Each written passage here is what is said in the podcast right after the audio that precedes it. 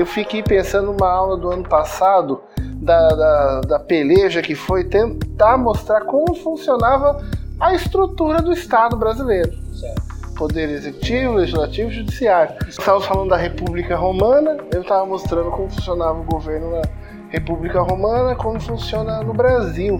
Para tentar né, fazer o link com o presente. Ah, mas foi difícil. É difícil deles entenderem o básico, quanto mais fica esse negócio. Já imaginou se eu começasse a aula assim?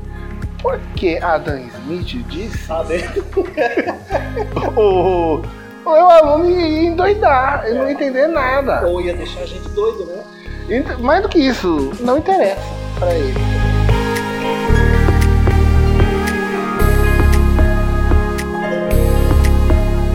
Eu preciso dizer uma coisa. Eu adoraria que os meus alunos se interessassem por política, para começar. Seria uma coisa boa. Eu já ficaria muito feliz, porque as pessoas falam: não, eles querem ensinar política nas escolas para da ideologia de esquerda ou de direita ou de não sei o que para esses pobres alunos. Cara, se os meus alunos soubessem a diferença de direita e esquerda, eu já ficaria super feliz. Para você ver o caos que a gente tá. Atenção no nome. Só se você prestar atenção no nome, você vai perceber que não é pra todo mundo. Declaração Universal dos Direitos do Homem e do Cidadão.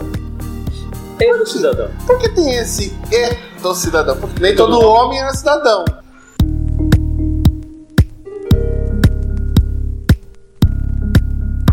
Porque eu entendo que a crítica que se faz sobre ensinar política na, na, na sala de aula é uma, é uma crítica que se faz ao ensino superior, especialmente ao ensino superior, às, às universidades, né?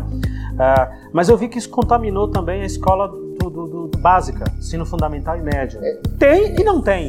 Tem e não é tanto assim também, porque ninguém também, também não, ninguém é tão estúpido de sentar numa sala de aula hoje numa universidade e falar: hum, então é daquele jeito? É esse o mundo? A visão de mundo é só aquela? Não existe mais isso, tá certo?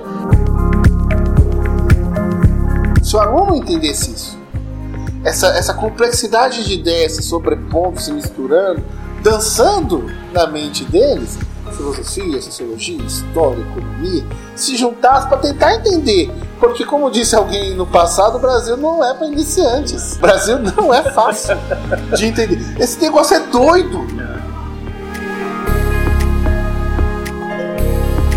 Se eles conseguissem escrever direita e esquerda, eu já estaria feliz.